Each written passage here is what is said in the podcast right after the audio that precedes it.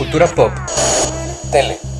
superhéroes, música, cine, videojuegos, teatro. Esto es Geek Historias. Comenzamos. Hola, hola, ¿cómo están? Bienvenidos y bienvenidas a un nuevo episodio de Geek Historias. Yo estoy súper contento porque hoy es el episodio número 50 de este bello podcast. Así que les agradezco a todos por seguirme escuchando. Espero que les gusten los temas de todos los días, que un poco no dependen de mí, depende de la historia.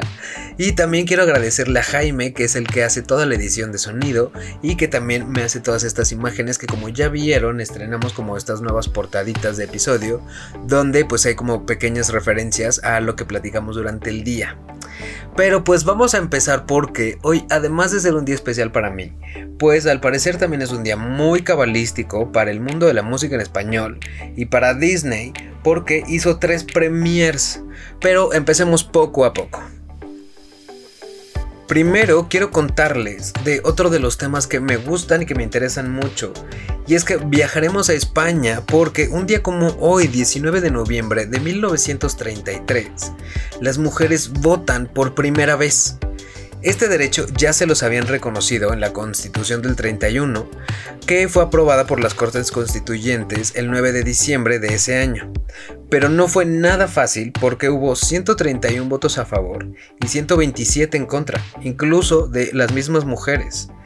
Finalmente pudieron ejercer su pleno derecho y un día como hoy en unas elecciones legislativas votarían por primera vez.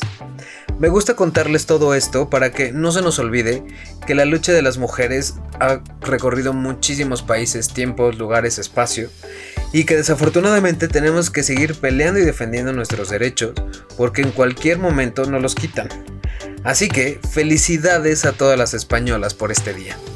Hablando de mujeres, hoy comparten su cumpleaños tres actrices.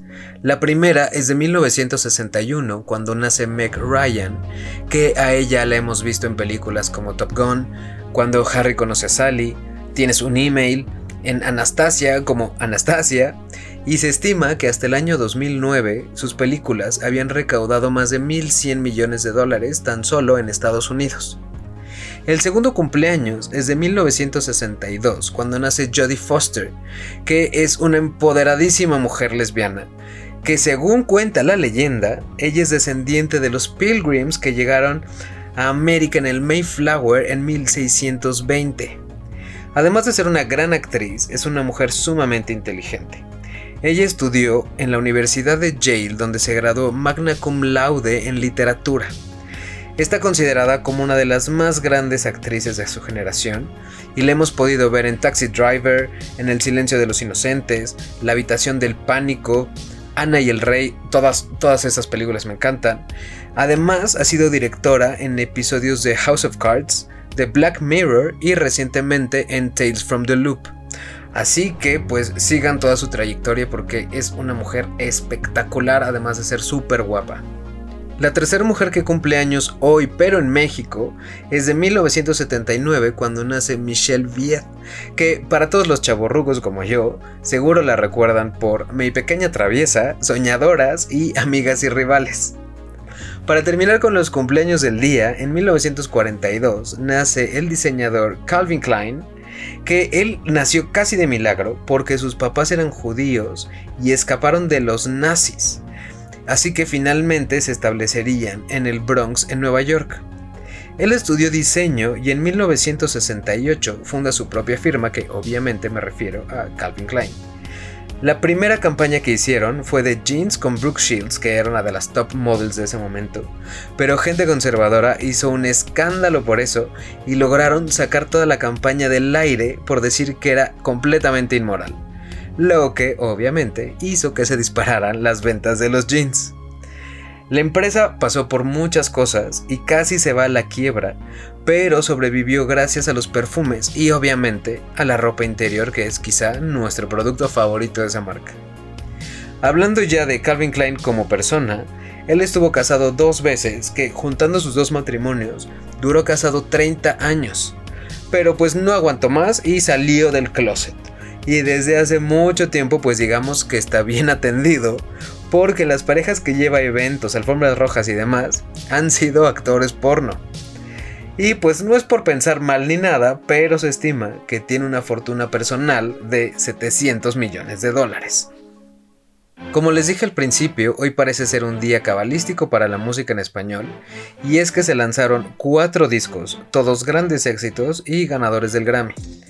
El primero es en 1991, cuando Luis Miguel lanza Romance, este disco con el que revive a los boleros, con canciones como Inolvidable, Contigo en la Distancia y No sé tú. El segundo es de 1996 de Julio Iglesias, cuando lanza su disco Tango. El tercero es en el 2002 de Ricardo Arjona, cuando lanza Santo Pecado, que es su álbum más vendido, con la canción emblemática de El Problema. En el 2002, Olga Tañón lanza Sobrevivir, que también fue un exitazo para la carrera de ella y como les mencioné, todos fueron grandes éxitos para cada uno de los cantantes. Pasando ahora sí a la historia del cine y de Pixar y Disney, un día como hoy, 19 de noviembre, hicieron tres premiers de algunas de sus películas más exitosas. Y es que estoy hablando de Toy Story 1, Toy Story 2 y Frozen. Hablemos primero de Toy Story 1. Este es el primer largometraje de Pixar y cambiará la historia del cine, porque además es la primera película animada completamente hecha por computadora. Por lo que incluso les darían un Oscar por logro especial en cinematografía y también sería nominada a Mejor Canción por You Got a Friend in Me o Yo Soy Tu Amigo Fiel en español, y es la primera película de animación nominada al Oscar a Mejor Guión. Las voces de Woody y Buzz las hicieron Tom Hanks y Tim Allen respectivamente, y para el doblaje latino fueron Carlos II y José Luis Orozco, que también lo hicieron espectacular. Esta es otra de las películas más redituables en la historia del cine, porque de los 30 millones de dólares que costó, recaudaría más de 373 millones de dólares en todo el mundo. Fue también en esta película que empezaría la tradición de las apariciones de la pelota amarilla y la famosa camioneta de Pizza Planeta. Pero también podemos ver referencias, por ejemplo, a Pong, al Resplandor, al Rey León, Indiana Jones y varias más. Yo siento que los animadores hicieron con esta película lo que se les dio la gana y nadie le decía al otro. Para esta película hay otros datos curiosos, y es que Hasbro no permitió que usaran a G.I. Joe porque no les gustó la idea que pues lo volaran en mil pedazos. Pero tampoco Mattel quiso que usaran a Barbie porque no creían que la película tuviera éxito. Pero fue tanto el éxito que incluso la empresa que hace el Etch Sketch o pizarrón mágico como lo conocemos en México, se salvó porque estaba prácticamente en la bancarrota. Esta película, pues ya como todos sabemos, pasó a la historia ya del cine por su animación, el doblaje, el éxito y obviamente por la frase al infinito y más allá. Que hablando de más allá, pues vaya que hubo, porque cuatro años después, en el 99, ahora harían la premiere de Toy Story 2. Así como la primera parte costaría 30 millones de dólares, a esta ya le subieron el presupuesto porque vieron el éxito y costaría 90 pero recaudaría 485 millones de dólares en todo el mundo, rompiendo el récord del anterior.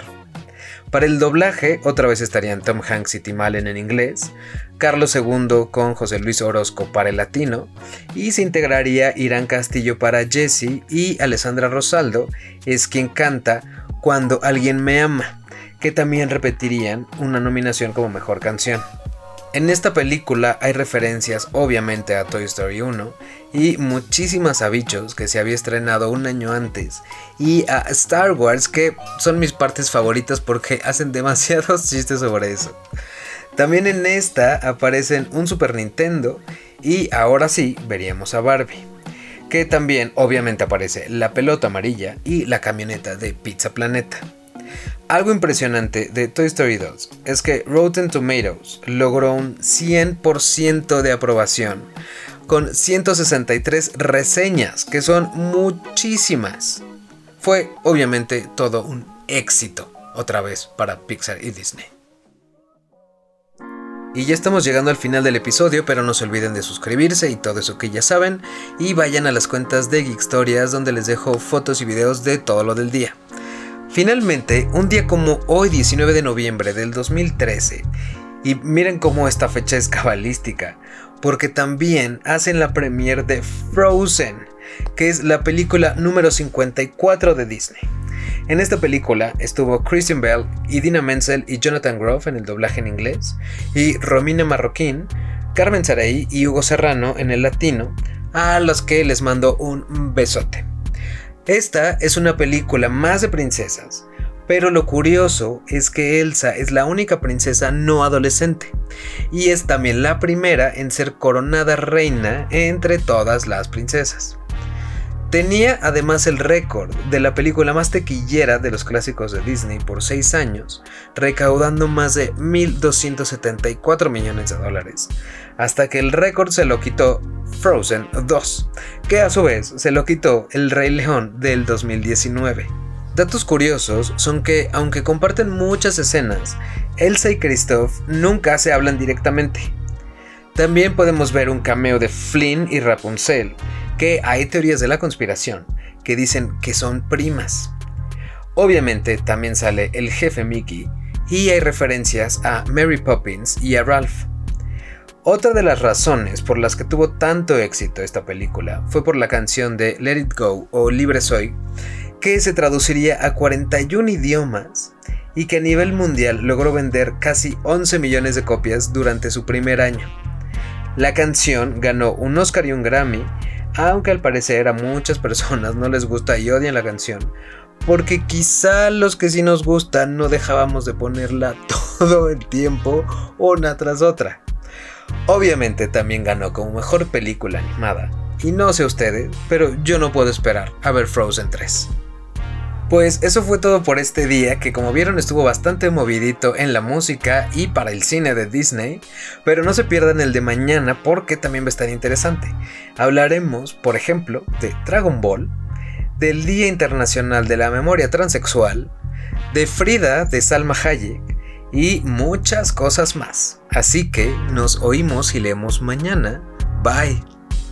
Suscríbanse.